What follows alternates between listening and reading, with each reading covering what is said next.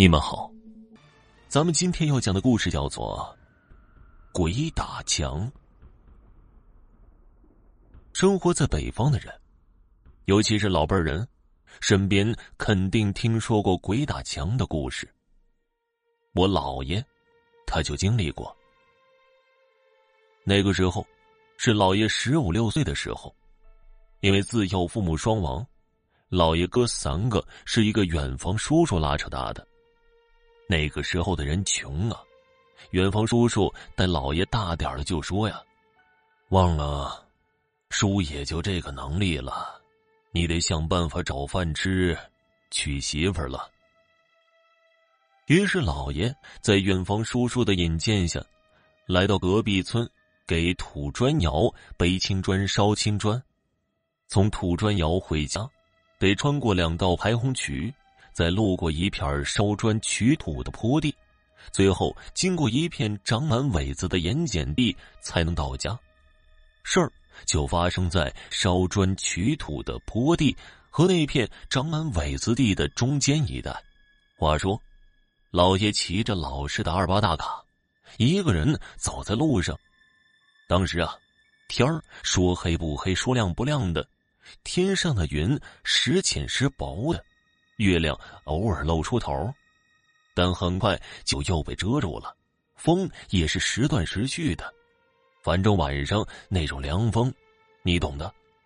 当老爷按正常的小路穿过一道田坎儿，向苇子地走去的时候，事儿就发生了。正常来说，苇子地里的羊肠小道虽然曲折，但是走上二十分钟肯定也能出去。那个年代还没有手表计时的东西，只能凭着感觉自己估计。老爷一开始没着急，慢慢悠悠的往前骑着。大小伙子正是浑身力气使不完的时候，所以走了一些时辰，只看到月亮原来还在天中间，慢慢的跑到身后边去了。老爷也纳闷啊。按正常时间早就该到家了，怎么今儿个还没到呢？肚子渐渐的饿了起来，老爷在路边水沟里喝了口水，开始琢磨：难道碰到鬼打墙了？老爷听老辈人说过，遇到鬼打墙别害怕，小鬼儿就是捉弄人呢。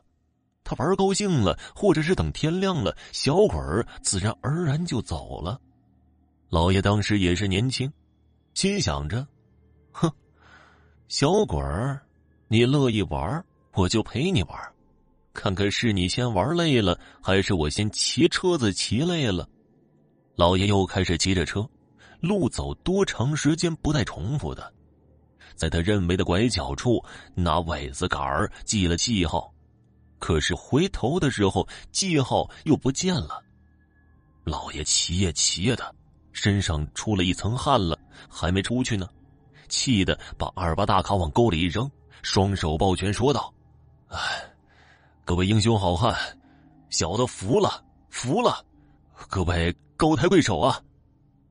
说来也奇怪，似乎又喝应似的，尾子哗啦啦的摇了摇。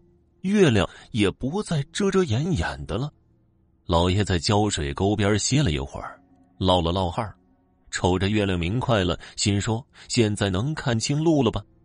于是继续骑上车子往前走。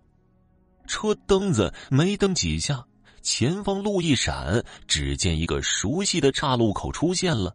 老爷又往前蹬了几下，朦朦胧胧中，前方看到了熟悉的自家的村子。尤其是村口的那棵大柳树上住着的几个鸟，已经飞来飞去的找食儿吃了。等到了村口，天蒙蒙的发着紫，有些亮了。听众朋友，本集播讲完毕，感谢您的收听。